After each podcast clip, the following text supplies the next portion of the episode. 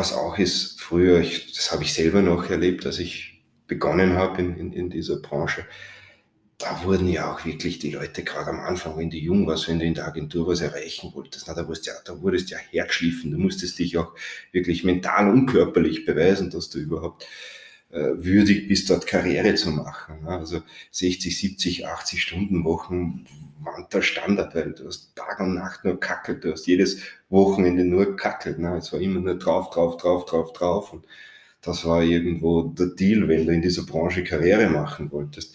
Und da hat sich auch zu heute sehr, sehr viel getan. Also du musst heute als Agentur äh, gleich attraktiver Arbeitgeber sein, zu gleich attraktiven Rahmenbedingungen, wie es beispielsweise in anderen Branchen ist, äh, dass du da drauf achtest, die Leute also nicht mehr Selbstverständlichkeit zu sehen, jeder wieder in die Agentur und wow, das sind die hippen, coolen Leute und das ist kreativ und da kann ich mich selbst verwirklichen. Da hat sich wahnsinnig viel getan. Also da, das ist sicherlich anders, als wie es vor die 2000er Jahre dann war.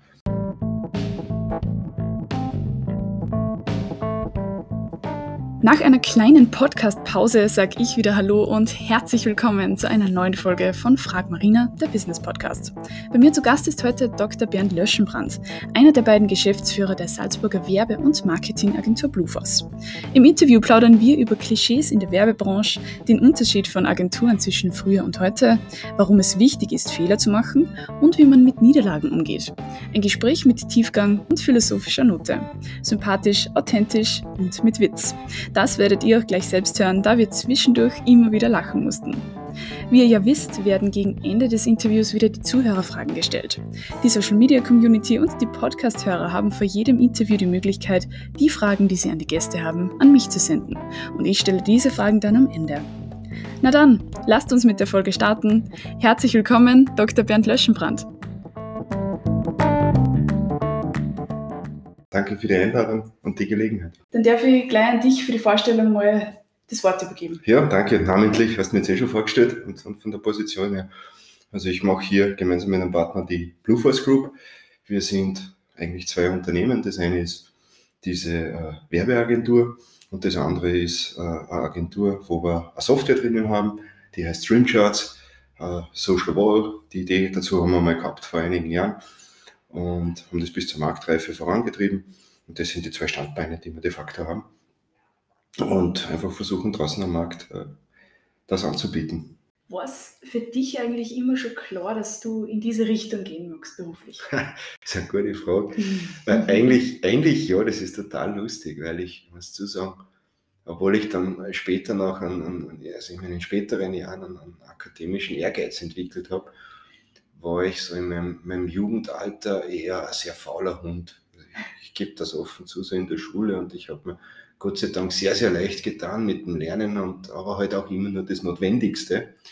Und, und, und habe mir eigentlich aus dieser ganzen Schulzeit, ich bin Handelsakademie dann gegangen, also der Sportgymnasium und Handelsakademie, und habe da eigentlich versucht, da drin mir einen Spaß darin zu sehen. Ne? Und, und viele Dinge haben mich einfach viel mehr interessiert als wie, als wie Schule und Karrierepläne, große hatte ich nicht.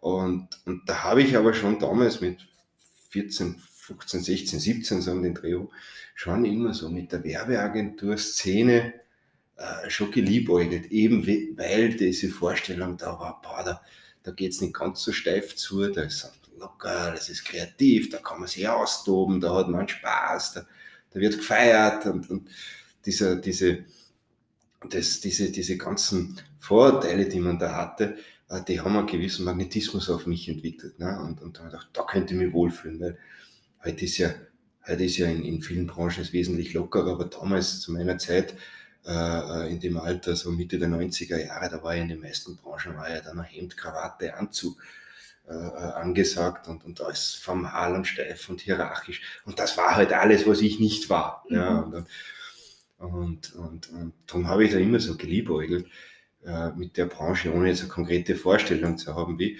Bin aber dann letztendlich doch durch Zufall in der Branche gelandet, äh, weil ich dann einfach nach meinem, meinem, meinem, ersten Studium der Liebe wegen zuerst noch was anderes gemacht habe, wie so in jungen Jahren auch öfters einmal vorkommt. und dann plötzlich ganz schnell nur mehr weg wollte, von da, wo ich war und auch von der Liebe logischerweise. Und das Erstbeste, was wir, was mir da über den Weg gelaufen ist, war dann eben das Angebot einer Werbeagentur. Also es war Zufall, es könnte, hätte auch andere Branche sein können, weil ich, ich wollte wirklich nur weg. Mhm. Und so bin ich dann doch in der Werbung gelandet, wo ich ja, damals viele Jahre, ein paar Jahre davor dann nicht mehr hin wollte. Und ja, dann bin ich dann auch geblieben, wie man sieht. Kann man das so sagen, dass du da alle schon so ein bisschen in Richtung Rule Breaker unterwegs warst, so eher diese ganzen Konventionen so ein bisschen, ja, nicht unbedingt verfolgen? Mm.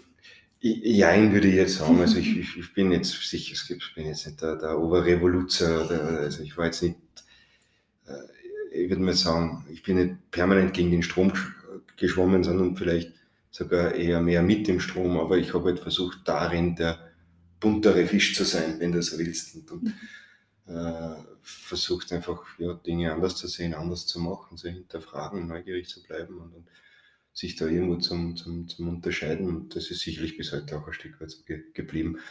Ähm, Rule Breaker gibt es vielleicht, gibt's vielleicht in anderen Bereichen äh, dramatischere als wie mich, aber ich glaube, dass es schon auch irgendwo äh, dazugehört zu dem, was wir hier tun. Mhm. Äh, Rules zu breaken im Sinne von Dinge zu hinterfragen, äh, anders zu sehen, Neues auszuprobieren, auch einmal auf Entdeckungsreise zu gehen, sich auf etwas einzulassen, wo man noch nicht genau weiß, was am Ende bei rauskommt.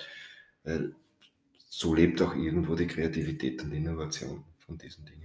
War bei dir, weil du gesagt hast, Thema Schule war jetzt nicht ganz so interessant. hast du äh, in Richtung Sport Ambitionen gehabt?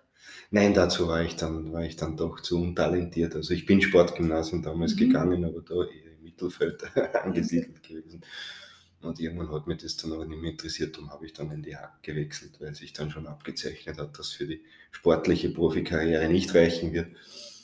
Und die Hack hat damals in meinen jungen Jahren hat sich dann einfach als Alternative angeboten, weil ich es einfach spannend fand, die, die Kombination äh, Matura mit dieser kaufmännischen Ausbildung. Das ist mir einfach dann mehr gelegen als wie jetzt das Sportgymnasium. Mhm. Jetzt auf ein aktuelles Thema zurückzukommen, Thema Corona hat uns mhm. ja alle sehr gefordert, hat uns auch zu Neuerungen gezwungen, kann man sagen. Was hast du da beobachtet bei dir oder auch jetzt in der Agentur?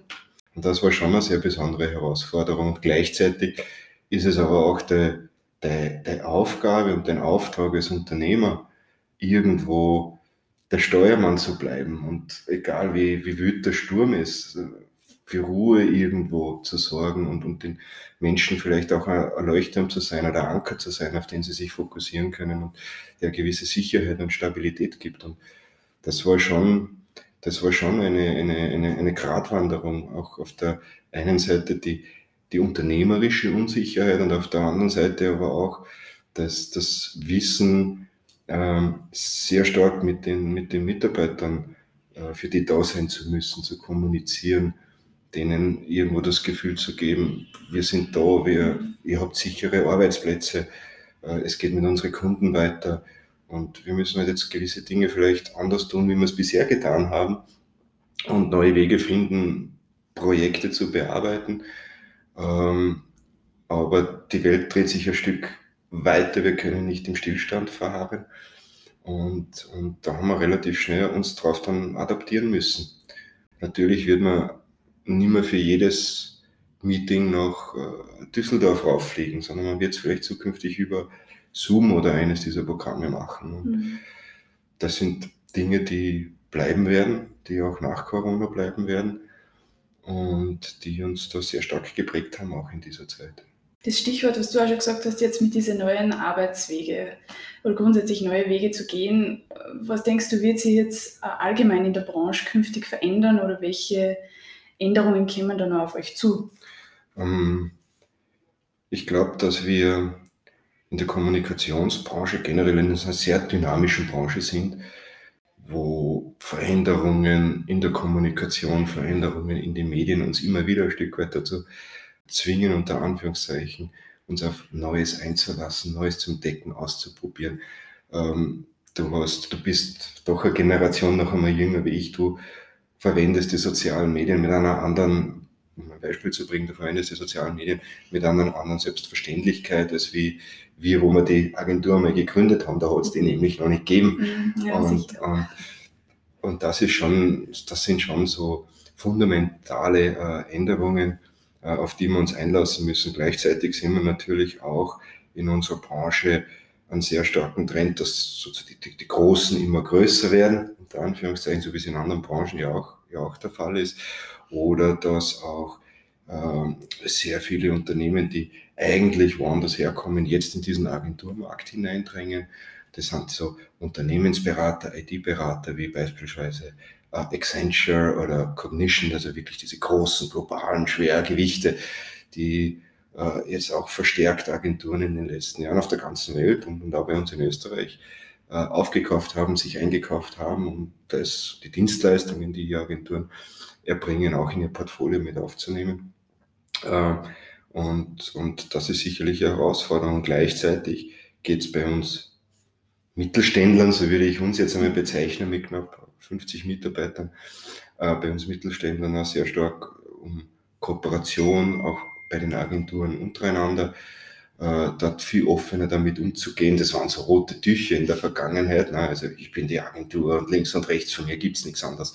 Also das hat sich sehr, sehr stark geändert. Heute musste ich bei einem Kunden, gerade wenn es um größere Tage ist, du musst mit anderen Agenturen zusammenreden, du musst dich arrangieren mit denen, du musst gemeinsam an Lösungen arbeiten und immer den Anspruch haben, ich kann alles und das ist mein Kunde und links und rechts davon gibt es nicht dazu ist diese Kommunikationswerbe zu komplex geworden, zu viele verschiedene Möglichkeiten, ähm, zu viele Nischen, zu viele Dinge, wo man Spezialwissen einfach auch braucht, um wirklich so diesen, diesen Anspruch zu haben, wir können alles und wir wissen alles. Ne? Und das war sicherlich auch äh, so ein bisschen ein Erfolgsrezept von uns als Gruppe, dass wir da sehr offen auch damit umgehen und keine Berührungsängste zu Kollegen äh, in der Branche haben, gemeinsam an einer Sache zu arbeiten. Also ja, wie du sagst, das ist sehr dynamisch, es hat sich sehr viel verändert, wenn man jetzt so zurückschaut. Was denkst du, sind so die größten Veränderungen äh, gewesen, wenn man sich jetzt denkt, Agenturen früher und heute? Also ganz, ganz früher, das hast du wahrscheinlich nicht mehr erlebt, so diese goldene Zeit der Werbung, ne, wo ja auch diese Netflix-Serie Mad Men und so daher, so 60, 70er, 80er, vielleicht noch leicht in den 90er Jahren. Das war ja schon das, das ich kenne das auch nur von Erzählungen, aber das, das war eine recht wilde Zeit. Ne? Da, da sind die Wüden, es wird nur Party gemacht, das ist, wenn die zum Kunden gehen, wird der rote Teppich ausgerollt und, und, und, und so diese, diese, dieser, dieser Nimbus der, der Gottheit unter Anführungszeichen ist dieser Branche ja wirklich viele Jahrzehnte lang an, angehaftet. Äh, da hat sich natürlich im Vergleich zu heute wahnsinnig viel getan. Ne? Also die Agentur ist dann immer der, der allheilsbringende äh, äh, Marketing-Guru und, und, Religionslehrer zugleich, sondern da sieht man schon, dass, dass es heute einfach schon darum geht, mit dem Kunden äh, auf Augenhöhe zu kommunizieren, mit ihm gemeinsam auch Dinge zu arbeiten. Ähm, die, generell die Branche ist auch viel äh, heterogener geworden im Sinne von nicht mehr eine Agentur, die alles kann, sondern viele, die sich irgendwo spezialisiert haben auf einen Bereich, auf eine Nische, auf einen Schwerpunkt äh, und dann eben gemeinsam arbeiten. Äh, das haben wir festgestellt und, und, und was auch ist, früher, ich, das habe ich selber noch erlebt, als ich begonnen habe in, in, in dieser Branche, da wurden ja auch wirklich die Leute gerade am Anfang, wenn du jung warst, wenn du in der Agentur was erreichen wolltest, na, da, wurdest ja, da wurdest ja hergeschliffen. Du musstest dich auch wirklich mental und körperlich beweisen, dass du überhaupt äh, würdig bist, dort Karriere zu machen. Ne? Also 60, 70, 80 Stunden Wochen waren der Standard, weil du hast Tag und Nacht nur kackelt, du hast jedes Wochenende nur kackelt. Ne? Es war immer nur drauf, drauf, drauf, drauf, drauf. Und das war irgendwo der Deal, wenn du in dieser Branche Karriere machen wolltest. Und da hat sich auch zu heute sehr, sehr viel getan. Also du musst heute als Agentur äh, gleich attraktiver Arbeitgeber sein, zu gleich attraktiven Rahmenbedingungen, wie es beispielsweise in anderen Branchen ist, äh, dass du da drauf achtest, die Leute also nicht mehr Selbstverständlichkeit zu sehen, jeder wieder in die Agentur und wow, das sind die hippen, coolen Leute und das ist kreativ und da kann ich mich selbst verwirklichen. Da hat sich wahnsinnig viel getan. Also da das ist sicherlich anders, als wie es vor die 2000er Jahre dann war. Mhm. Und ich finde aber auch, dass es gut ist, so zu sein. Ne? Mhm, okay. ja, dass es gut ist und auch so ein Stück weit diesen, dieser Nimbus verschwunden ist, der, der kreativen Götter oder der Agenturgötter. Und die Dinge halt sehr viel anders laufen in unserer Branche als wie früher. Der Markt an sich ändert sich ja recht schnell. Es gibt immer wieder neue Trends. Was würdest du sagen, wie tickt der Markt aktuell, beziehungsweise was fordern also die Kunden? Ähm, was wir schon sehr stark feststellen seit, seit vielen Jahren, dass natürlich Kunden auch sich sehr stark Expertise im eigenen Haus aufbauen, in den verschiedensten Bereichen. Also auch Dinge, die vielleicht traditionellerweise früher zu einer Agentur gegangen wären, sagt, das ist der externe Dienstleister, das gehen wir raus, entstehen heute ganze Abteilungen, wenn nicht sogar ganze Firmen, ne, die sich die Kunden selber, die Auftraggeber selber aufbauen, weil sie eben Digitalkompetenz im eigenen Haus haben wollen und nicht von einem externen Dienstleister abhängig sein wollen. Oder ähm, auch äh, in kreativen Bereichen eigene Kompetenz aufbauen. Und das ist etwas, ähm, wo die Kunden dann natürlich sagen, okay, ich habe Kompetenz im Haus, ich habe eine Digitalabteilung, habe vielleicht Programmierer im Haus, ich habe vielleicht auch kreative oder Umsetzungsbauer im Haus und wozu brauche ich dann noch eine Agentur? Mhm. Und ähm, da musst du eben dein Portfolio und deine Expertise darauf abstimmen und auch dem Kunden die Möglichkeit und das Gefühl haben, hey, ich bin kompatibel mit deinen Abteilungen. Ich kann mit diesen Leuten zusammenarbeiten. Wir können uns dort auf Augenhöhe äh, kommunizieren. Du hast deine Experten und wir haben unsere Experten. Wenn wir die beiden zusammenbringen, entsteht was Lässiges.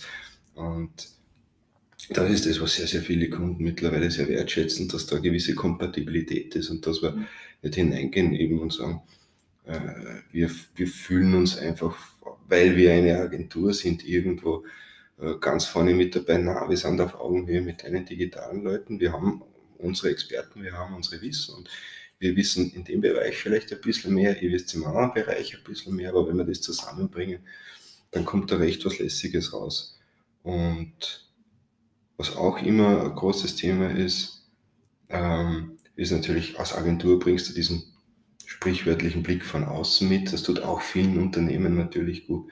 Die sagen, ich brauche einmal einen externen, nicht einer, der den Schreckhartenblick von, von unserer internen Organisation drauf hat, sondern bewusst auch einmal jemanden, der vielleicht da disruptiv reingeht, mit neuen Gedanken reingeht, mit neuen Ideen reingeht, weil wir selber nicht mehr sehen, weil wir es tagtäglich selber tun. Und wir haben dann zwar vielleicht die Abteilungen und da sitzen auch gute Programmierer drin und gute Digitalexperten und gute Social Media Community Manager.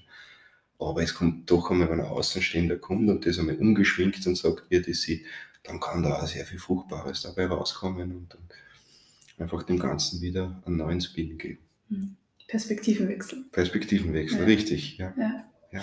Jetzt gerade in Anbetracht dessen, was du jetzt erzählt hast, äh, plus die Tatsache, dass einfach die Agenturdichte recht groß ist, also große Konkurrenz und das Thema Social Media, das auch immer weiter eigentlich nach vorne dringt. Ja. Wie schafft ihr das, dass man da immer auch dann irgendwie up to date bleibt oder vorne dabei ist?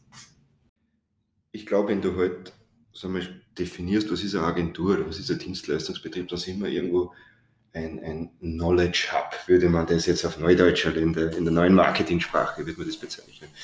Das heißt, wir, wir handeln, unser Produkt ist das Wissen und das Talent oder die, das, ja, die, die Skills, die Erfahrungen unserer Mitarbeiter. Das ist unsere Ware irgendwo. Und, und dort innovativ zu bleiben und dort immer das anbieten zu können, was der Markt jeweils von uns fordert, müssen wir natürlich sehr stark in dieses Wissen und in dieses Talent investieren.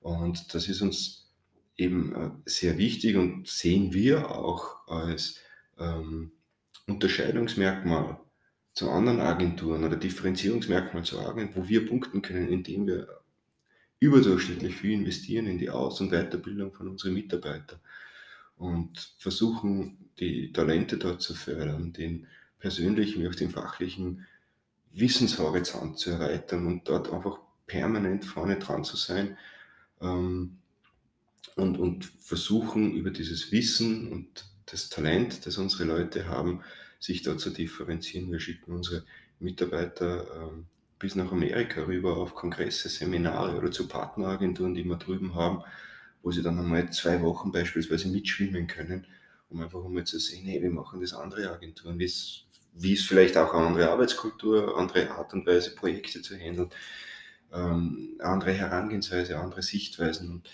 das ist das, wo wir darauf Wert legen und, und versuchen hier wirklich auch jeden Einzelnen in den Abteilungen zu fördern und voranzubringen, weil wir sehen, das ist das, wo wir uns unterscheiden können oder was uns dann ein Stück weit vielleicht besser macht als, als andere. Weil kreativ, Kreativität, was ist Kreativität? Eine Idee kann gleich mal jemand haben, ne? eine gute Idee. Und, und da ist die Differenzierung natürlich zunehmend schwieriger, ja, weil auch dieser, dieser Kreativitätsmarkt irgendwo ein globaler Markt geworden ist heute.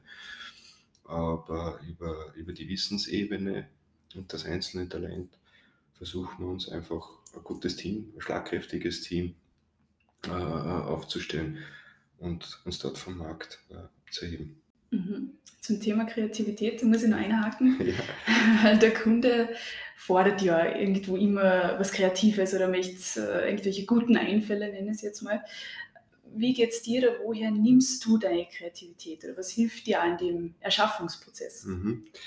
Ähm, ich glaube, dass es ist nicht immer nur die Kreativität, die der Kunde fordert. Das, natürlich, das eine ist, ist wir brauchen eine Idee und wie, wie spielt man diese Idee? Aber Kreativität hat ja viele Facetten. Kreativität ist dieses künstlerische Erschaffen, äh, Ideen, aber auch, es gibt auch eine technische Kreativität. Wie gestaltet man Prozesse, Abläufe ähm, und solche Dinge? Und da setzt man sehr stark damit auseinander. Ähm, dazu, wie der Kunde heute auch ganz andere Anforderungen an die Flexibilität und Dynamik, wie du mit Projekten umgehst. Es muss meist doch wesentlich rascher gehen als noch in der, in der Vergangenheit. Und da musst du dich auch auf dieses Tempo einstellen können, das der Kunde vielleicht selbst erlebt in seiner Branche. Und da musst du mitgehen können und musst auch schauen, dass deine Organisation mitkommt und du den Kunden entsprechend dann äh, servicieren kannst.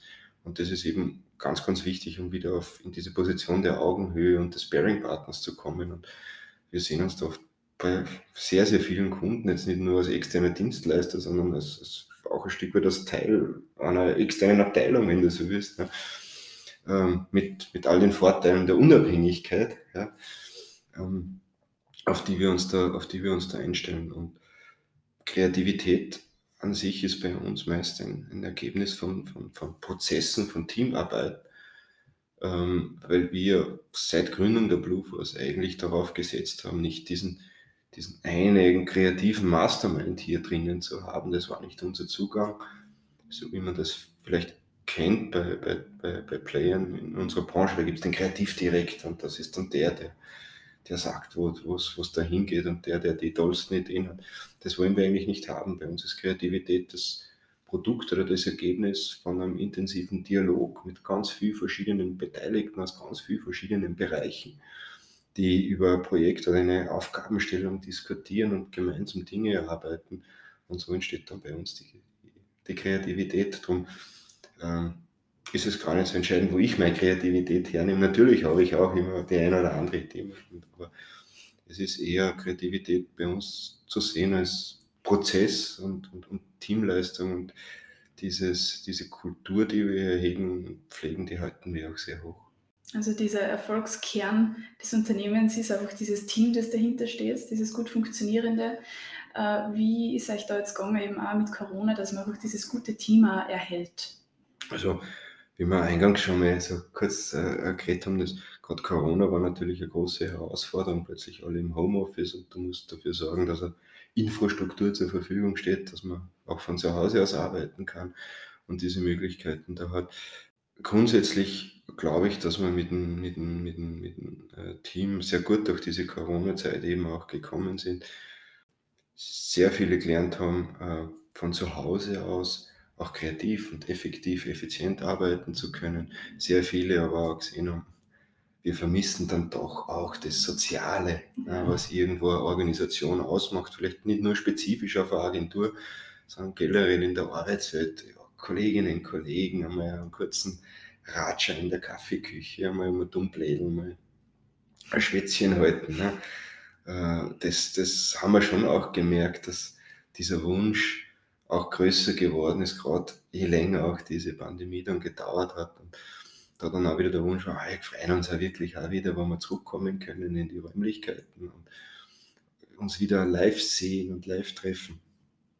Und da freuen wir uns natürlich auch wieder drauf, wenn hier ein bisschen mehr Leben ist und wieder mehr Menschen auch hier sind, weil es gerade doch auch bei gewissen ähm, kreativen Prozessen und Projekten nach wie vor unersetzlich ist, ne? Mhm. dieses Live-Meeting. Ja. Das kann kein Zoom-Meeting ersetzen, egal wie gut es vorbereitet ist, aber sich da wirklich zusammensetzen, die Energie, die da entsteht, wie man sich da gegenseitig auch befeuern kann und diese Dinge, die sind in der digitalen Welt noch nicht abbildbar. Und, und solche Meetings freuen wir uns. Ne? Und dann wird es viele andere Meetings geben, die man dann von zu Hause aus machen kann. Und so wird dann auch wahrscheinlich die, die, die Teamwelt der Zukunft ausschauen in so Hybridmodellen einfach. Welche Botschaft hast du für deine Kunden und was ist dir wichtig, dass über die Agentur wissen? Das ist eine gute Frage. Weil zuerst einmal ist es wichtig, dass sie uns überhaupt einmal kennen, dass es uns gibt. Und das ist so, das spreche ich an, weil das so ein bisschen ein historischer Painpoint von uns ist, ähm, dass wir immer ganz, ganz viel für unsere Kunden gearbeitet haben, aber immer ganz, ganz wenig für uns selbst. Das heißt, wir waren extrem konservativ und zurückhaltend, wenn es um, um, um PR-Arbeit ging, um Berichte irgendwo, in, auch in den digitalen Medien, bis hin zur Teilnahme an, an Kreativwettbewerben oder ähnlichen, wo du auch immer große mediale Bühnenplattformen kriegst. Also wir waren da eher immer sehr zurückhaltend und etwas medienscheu, wenn du so willst. Mhm. Ähm, drum ist die erste Botschaft erstmal, hallo, uns gibt's, weil äh, doch sehr viel bei uns über Mund zu Mund Propaganda läuft und, und, die Kunden uns dann so kennenlernen. Ähm, und darum wäre mir da, mir da einfach einmal wichtig, und das werden wir jetzt in Zukunft wahrscheinlich auch stärker forcieren, dass wir ein bisschen stärker draußen wahrgenommen werden, weil natürlich die Brancheninsider, ja, die kennen das und gerade auch hier vielleicht lokal in Salzburg äh, ist der Name wahrscheinlich dann schon bekannt, aber unser Markt ist national, international, wenn man so will. Geht, geht Großteil unserer Kunden kommt auch aus Deutschland. Ähm, da wird uns ein bisschen Bekanntheit nicht, äh, nicht schaden. Und dann, dann, nachdem wir die Bekanntheit erlangt haben, können wir dann an weiteren Botschaften arbeiten. Mhm. Ich werde nochmal darauf zurückkommen. Ja, ja, ja. Gut, dann zurück zu Blue Force. Wie schaut denn da die aktuelle Unternehmensphilosophie aus? Um, ähm, ist, schon, ist jetzt schon klar, dass das, wir sind natürlich sehr stark aufs, aufs Team auch fokussiert und, und das ist uns total wichtig. Das könnte man auch als Unternehmensphilosophie natürlich sehen, so dieser Team-First-Gedanke. Also das, das, Team vor dem Einzelnen zu sehen.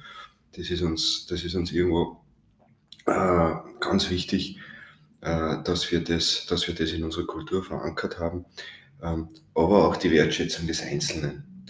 Das heißt, für die Leistung des Einzelnen, für den Beitrag des Einzelnen, ähm, dass wir auch das Gefühl geben, hey, du bist wichtig, du leistest einen wertvollen Beitrag zum Teamergebnis. Und, und das ist ganz, ganz wichtig. Sollte ich irgendwas noch sagen, jetzt habe ich es vergessen.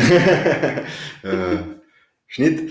Äh, oh nein, genau. Jetzt, äh, genau. Nein, und eben, eben drum, drum, drum sehen wir uns, äh, drum, sehen, drum haben wir eben hier keine Religionsführer, wenn du so willst, egal auch in den verschiedenen Abteilungen drinnen. Wir wollen, dass die Leute gemeinsam die Dinge arbeiten, nicht einer da ist und, und, und alle rennen den dann nach und den, nur den sein Wort hat irgendwo Berechtigung und gibt die Linie vor.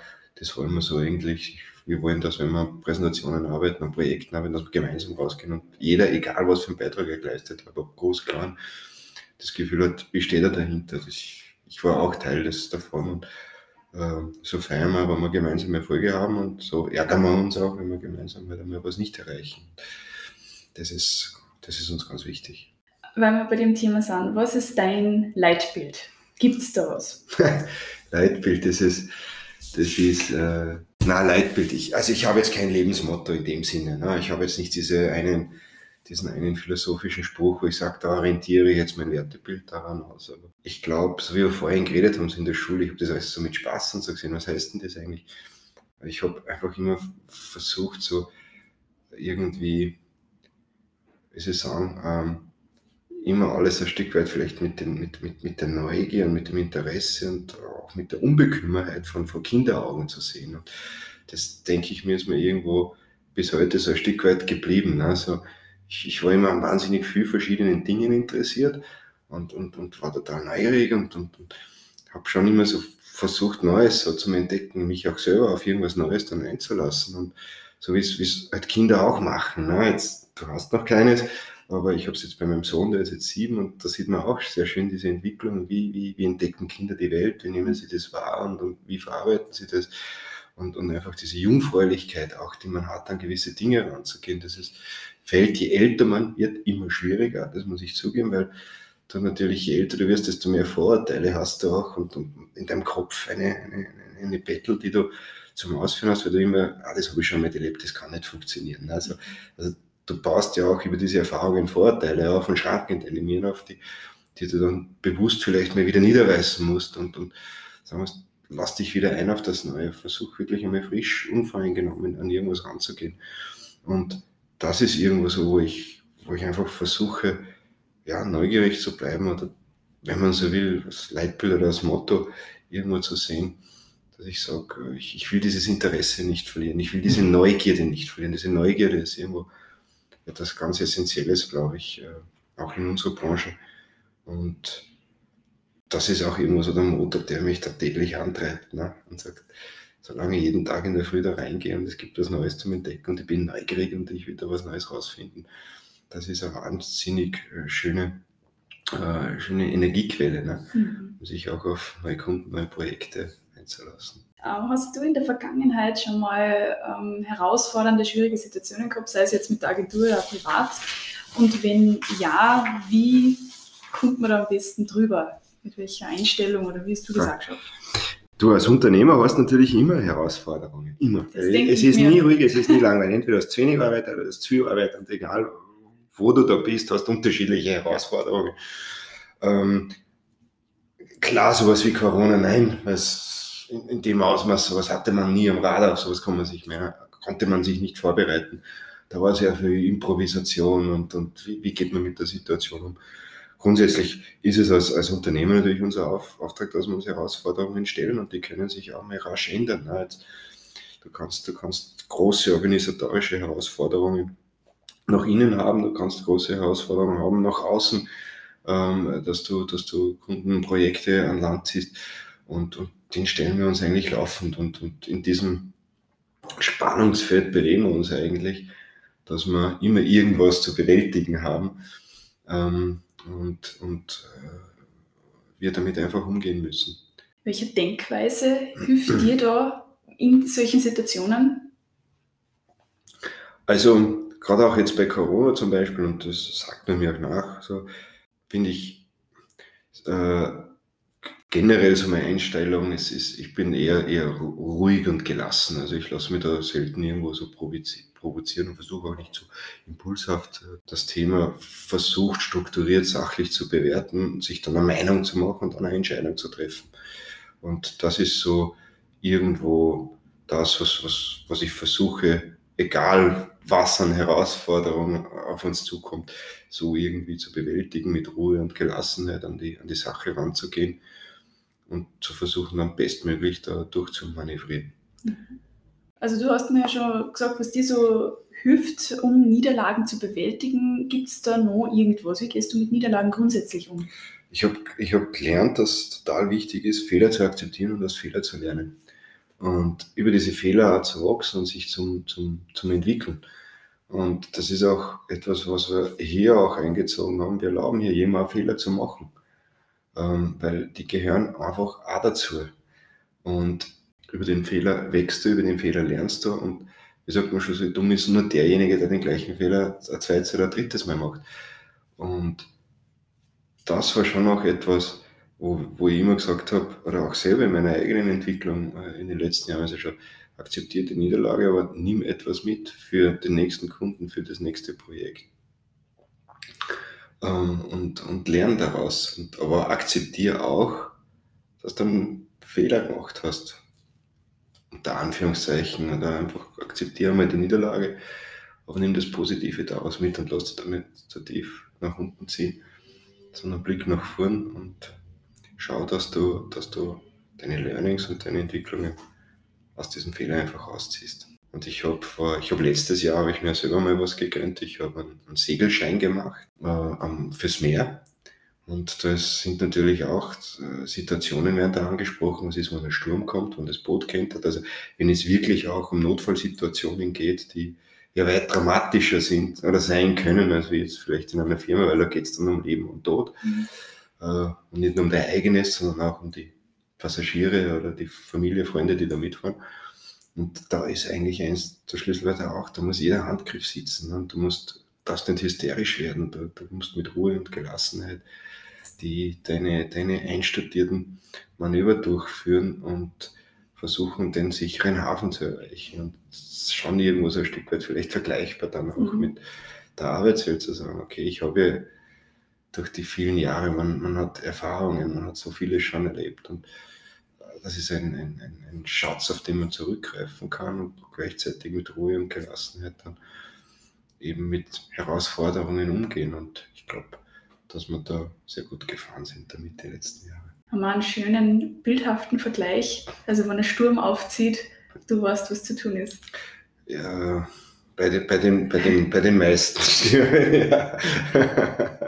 Also wahrscheinlich, wahrscheinlich, wahrscheinlich im, im, im unternehmerischen Kontext noch mehr als wie im Segelboot, weil da stehe ich sehr am Anfang und habe das Gott sei Dank äh, noch nie live erleben müssen und würde mir auch nie wünschen, in so eine ja. Situation kommen zu müssen. Wie startest denn du so ursprünglich in den Tag? Gibt es bei dir Routinen, Gewohnheiten oder? Marina, das ist, das ist eine ganz schlimme Frage, weil diese, das ist leider, leider keine Vorbildwirkung. Also ganz eine schlimme Angewohnheit seit vielen, vielen Jahren, auf die ich nicht, auf die ich auch nicht sonderlich äh, stolz bin, aber ich sag's dir trotzdem, weil sie ist, wie sie ist. Was, ne? ich bin. Äh, ja, du, wie, du, wie, du weißt, wie du weißt, rauche ich noch. Ähm, und meine Morgenroutine ist eigentlich, ich habe jahrelang, jahrzehntelang eigentlich nicht gefrühstückt.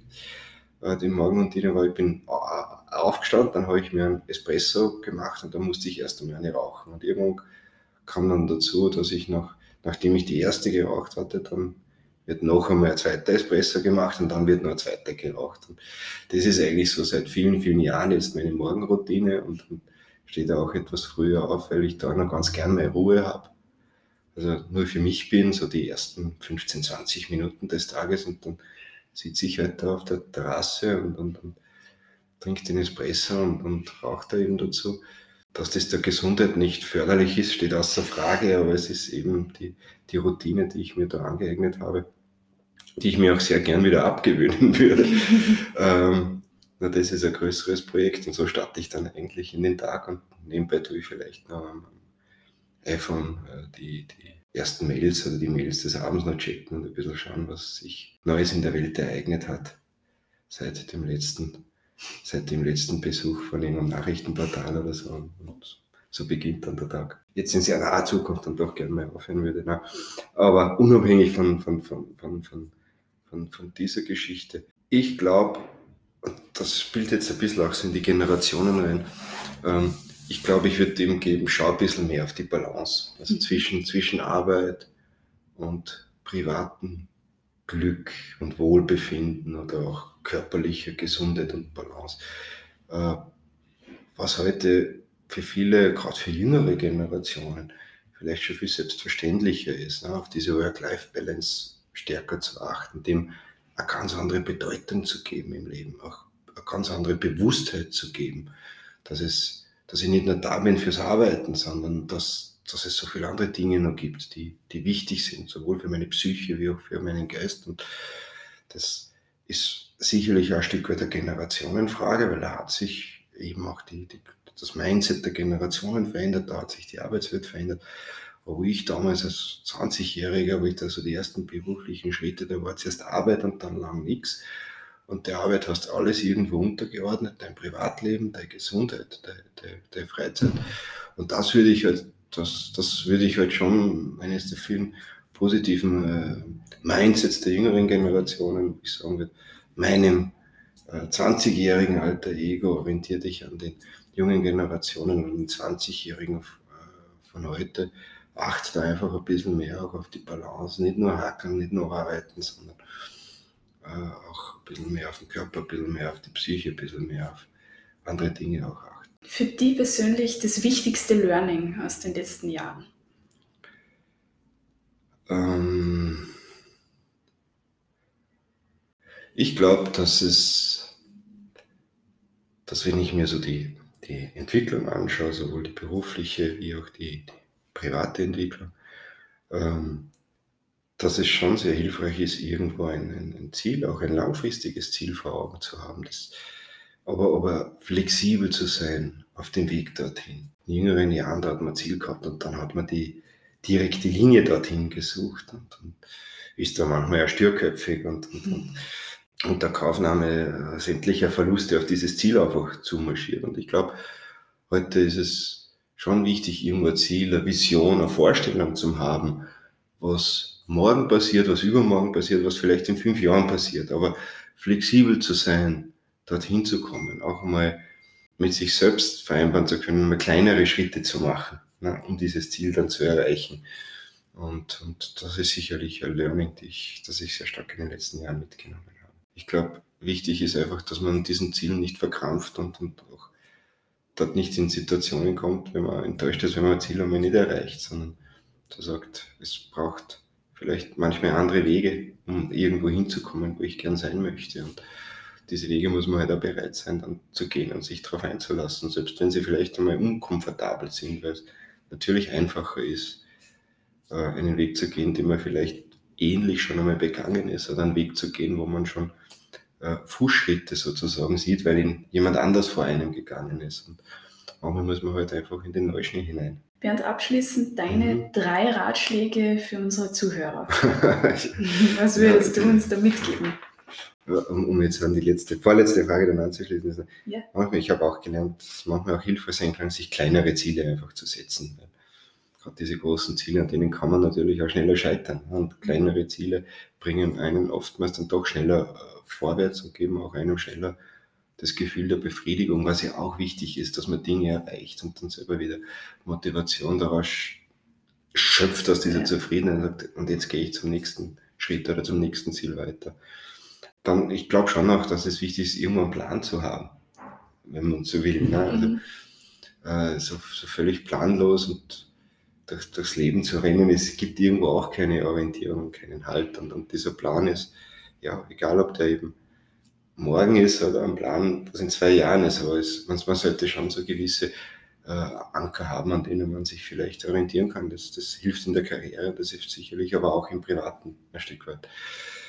Und was Tipp nicht, aber auch aus eigener Erfahrung, was ich als drittes noch so habe, ist, dass man auch äh, Zufriedenheit findet, dass man Zufriedenheit auch für sich selbst definiert und Zufriedenheit sich nicht so sehr von anderen aufdiktieren lässt. Wir sind ja hier, wir machen das ja auch, um selbst zufrieden zu werden und nicht jemand anderen zufrieden zu machen. Und ich glaube, es ist auch wichtig, so für sich selbst das Glück zu definieren und für sich selbst auch das Glück zu finden und, und Zufriedenheit für sich auch zu erlangen, weil es ganz, ganz wichtig ist, dass man stark ist, dass man stabil ist, äh, egal ob jetzt privat oder beruflich dass man, ja, dass man Zufriedenheit einfach dann auch findet. Und, und ich glaube schon, dass das ein sehr erstrebenswertes Ziel ist, äh, äh, das dann auch zu finden. Und, und schwierig oder wichtig ist es natürlich, das irgendwo auch zu definieren. Und ich habe gerade auch viele Jahre auch gesehen, man versucht natürlich auch viele andere auch zufrieden zu machen und oftmals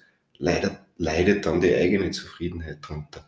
Mhm. Und ich glaube, da ist es auch wichtig, irgendwo eine Balance zu finden, auch sein eigenes Glück zu finden und nicht nur auf die anderen zu schauen und nicht nur die anderen glücklich zu machen und dabei vielleicht dann selbst im Unglück unterzugehen. Das ist, das ist, glaube ich, auch wichtig, dass man da auf sich selbst schaut. Ja, ein schönes Schlusswort. Kunst, das ist eigentlich eine Kunst, ja, das, das zu finden, weil ein Rezept gibt es leider nicht. Na, ich habe das auch lernen müssen. Ich, ich hab, es ist auch in den letzten Jahren sicherlich auch wichtiger geworden für mich. Also in den jungen Jahren war das bestimmt nicht oben in der Priorität, weil da wollte ich Karriere machen, da wollte ich schnell vorwärts kommen, da wollte der Kunde muss happy sein und sagen, geil, und, und, der Chef muss happy sein und sagen, gut gemacht, Löschenbrand. Und, und, und, und, und, und, und, und, weiß nicht, die Freundin willst glücklich machen und immer überraschen. Aber du musst auch für dich irgendwo Zufriedenheit finden. Das ist vielleicht auch etwas, was sich aus einem Reifeprozess raus einfach ergibt mit zunehmender Lebenserfahrung und mit zunehmenden Dingen, die man einfach erlebt, im Guten wie im Schlechten, äh, sich das für sich dann definiert. Und manchen geht es da vielleicht einfacher damit und, und manche tun sich da etwas schwerer. Ich bin sicher einer, der sich damit etwas schwerer tut, aber ich habe versucht, auch dort offen und neugierig zu sein und, und das irgendwo ein Stück weit zu lernen und, und mir jetzt auch anzueignen. Also offiziell, was meine Fragen betrifft, sind wir jetzt am Ende. Aber es gibt ja noch für die ganze Zuhörer-Community und für die Social-Media-Community mhm. die Möglichkeit, dass Fragen an mich stellen für meine Gäste. Mhm. Und ich habe diesbezüglich oh Top Gott. 4 Fragen okay. gesammelt. Okay. die okay. ich dir jetzt nur abschließend stellen. Und zwar ist die Frage Nummer 1, wie definierst du für dich Erfolg? Hm. Also ich glaube, für mich Erfolg, Erfolg ist, wenn ich eine positive Bestätigung dafür kriege, für das, was ich tue oder was ich getan habe. Das gilt im beruflichen wie im, Berat, äh, wie im privaten. Das ist, wenn ich im privaten ein positives Feedback an nonverbal kriege, weil ich, wir haben, hey, wir haben was Cooles mit dem Burm gemacht und jetzt hat er was gelernt und jetzt kann er was oder in einem anderen Bereich, dann ist das eine wahnsinnig gute Bestätigung für mich. Ne? Ein innerer Erfolg, wenn du so mhm. willst. Und im Beruflichen auch. Und, und wenn der Kunde sagt, äh, hey, das ist top, oder wenn du siehst, dass eine Idee draußen funktioniert, oder auch wenn man mal einen Preis gewinnt, aber man da nicht so scharf drauf sind, also nicht sehr aktiv bei diesen Wettbewerben dann teilnehmen, aber es ist einfach eine schöne Bestätigung, wenn jemand anderen, für den man vielleicht etwas tut, einem das Signal zurückgibt, hey, das war toll oder das hat mir gut getan und das hat funktioniert oder das war Richtiges so zu tun, das ist für mich Erfolg, diese, diese Bestätigung einfach zu kriegen. Die zweite Frage, was machst du in deiner Freizeit? Äh, jetzt familiär natürlich äh, andere Dinge wie noch vor zehn Jahren. Jetzt ist natürlich sehr, sehr stark die Familie im Mittelpunkt und da versuchen wir einfach die Zeit auch gemeinsam irgendwo bestmöglich zu nutzen. Ähm, mit leichten sportlichen Aktivitäten, so möchte ich das jetzt einmal nennen. Äh, und, und angepasst natürlich am Kindesalter. Und Gott sei Dank wohnen wir da natürlich in einer Gegend, um die uns sehr viele Menschen beneiden und die an äh, Möglichkeiten der Freizeitgestaltungen nicht geizt. Und so sind wir halt dann auch viel draußen und bewegen uns draußen. Mhm. Also es ist kein Hobby dabei, das jetzt irgendwie aus der Reihe tanzt. Segeln. Segeln jetzt eben ja. im, im, im Anfängerstadium, im, im, Probieren, äh, aber mit den Bergen, mit dem, mit dem Schnee im Winter. Das sind nämlich die Dinge, die dann doch große Teile der Freizeitgestaltung einnehmen. Und ich darf ich, ja, doch, nein, man bräuchte sich gar nicht schämen dafür, äh, wenn man das mit über 40 sagt, ich, ich, ich spiele auch ab und zu noch ganz gern, also Konsolen. Ich bin ah, ja schon ja. von der Generation her jemand, der mit diesen ganzen Spielekonsolen aufgewachsen ist. Also dieses, dieses äh, Gamer-Phänomen ist ja jetzt nicht nur Generation Z-Phänomen, äh, sondern äh, wir haben ja eigentlich damit begonnen, wenn du so willst. Und habe eigentlich diese, genau so. diese, ja, diese, ja. diese ganzen Epochen der, der, der Entwicklungen da mitgemacht. Und natürlich bei weitem nicht mehr so die Zeit wie früher, aber wenn es dann doch einmal die Gelegenheit zulässt, dann kann ich schon auch noch einmal einen Abend vor der Playstation verbringen. Spieletechnisch, was wird da so ausgewählt? Äh, spieletechnisch sind wir da eher auf der Action- oder Shooter-Ebene daheim. Das hat mich vor 25 Jahren schon interessiert und die interessieren mich äh, heute witzigerweise auch noch. Aber es reicht dann auch. Also wenn ich dann wirklich einmal Gelegenheit habe, einen Abend zum Spielen, dann ich brauche das nicht mehr in der Regelmäßigkeit. Das ist einfach, ich finde es ganz witzig, es ab und zu noch zu tun, noch einmal drauf einzulassen. Und, und äh, was natürlich klasse ist, dass jetzt der, der, der, der Leo, also mein Bruder, der wächst natürlich auch auf mit diesen Dingen und noch viel intensiver, wie wir es in der, in der Kindheit erlebt haben. Und jetzt gibt es natürlich schon die ersten Spiele, die wir gemeinsam spielen können. Und zum Leidwesen der Mama, weil die schimpft dann natürlich, wenn das überhand nimmt und zeitlich zu intensiv wird. Aber mir macht es eine Riesenfreude und an seiner Reaktion merke ich es auch, dass ihm auch eine Riesenfreude macht. So gibt es ja dann auch schon mehr und mehr Spiele, die wir gemeinsam spielen können. Und gerade beim Regentag oder so ist das, ist das dann auch okay, finde ich. Vater so ein Nachmittag ja, am Sonntag wahrscheinlich, ja, wenn draußen ja, regnet. Ja. Äh, Frage Nummer drei. Würdest du dich rückblickend wieder so entscheiden oder andere Wege gehen? Naja, ich, ja, ich meine, ich kann die Vergangenheit ja nicht ändern. Es ist, die Dinge sind passiert, wie sie passiert sind. Und ich glaube, ähm, entscheiden, solange ich jeden Tag aufwache und mit einem Ja in der Früh aufstehe, mit einem Ja hier in die Firma reingehe, weiß ich, dass ich mich richtig entschieden habe und dass ich es auch weiterhin so tun möchte bis ich vielleicht um ein Nein sage. Und, und das ist aus heutiger Sicht in sehr, sehr weiter Ferne. Und, und ich glaube, das ist wichtig, dass man nicht so hadert über so die, die, die, die Vergangenheit, weil die lässt sich eh nicht mehr ändern, sondern dass man im, im Hier und Jetzt, im Heute irgendwo Positivität hinnehmen und sagt, das, was ich da tue, das, das taugt mir, das macht mir einen Spaß. Und solange das so ist, ist es vielleicht auch das Richtige, dass man das dann tut. Weil wenn sollte jemals der Moment kommen, wo man sagt, irgendwas taugt mir dann nicht mehr, dann hat man vielleicht eine Chance verpasst oder sollte dann etwas ändern. Und darum, darum, solange ich mit diesem großen Ja eben aufstehe und in der Früh da reinkomme, habe ich gar nicht den innerlichen Drang, da etwas zu ändern. Und abschließend hast du einen Ausgleich zu Stress- und arbeitsintensiven Tagen? Ja, wie wir kurz vorhin dann schon geredet haben, es ist natürlich die Family. Mhm.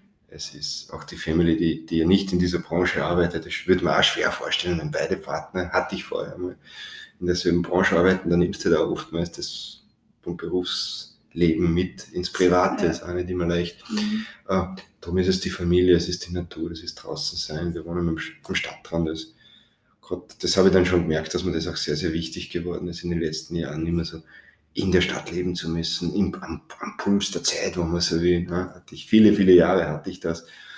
das da zieht es mir jetzt gar nicht mehr hin. Jetzt bin ich froh, wenn ich ja, fast schon fast schon bieder, ne? wenn man so wie klassisch am, am Stadtrand wohne und dann einen, einen kleinen Garten da habe, dort dann auch Zeit verbringen kann der, und auch mehr abspannen kann nach einem stressreichen Tag. Da, da schaust, brauchst nur auf in den Garten, in das Grün hineinschauen und, und äh, ist schon mal die Hälfte vom Stress abgebaut. Und ganz entspannend finde ich auch die Mähroboter beim Fahren zuschauen. Also das hat auch was Hochmeditatives. äh, wer das nicht kennt, das kann ich nur empfehlen. Ich, also ich könnte Mähroboter stundenlang zuschauen, weil das ist da, ich weiß nicht, das instant das Gehirn auf Null geschaltet und du schaust halt dann, wie der da seine Bahnen zieht. und das hilft auch sehr beim Entspannen. Ja, mit dem sage ich schon mal vielen Dank an dich, dass du heute Zeit genommen hast, dass du mit mir dieses Gespräch geführt hast, weil es war für mich auch sehr interessant, auch das zu hören. Danke, liebe Marina, für die Gelegenheit. Premiere für mich. Ich bin zwar in einer Digitalagentur, aber noch nie in einem Podcast, äh, war noch nie in einem Podcast. Danke für die Gelegenheit. Gerne. Und das äußerst sympathische Gespräch hat mir sehr gefreut. Und hoffentlich eine, einen lehrreichen oder interessanten Podcast für deine Zuhörer. Auf jeden Fall. Ja, danke vielmals.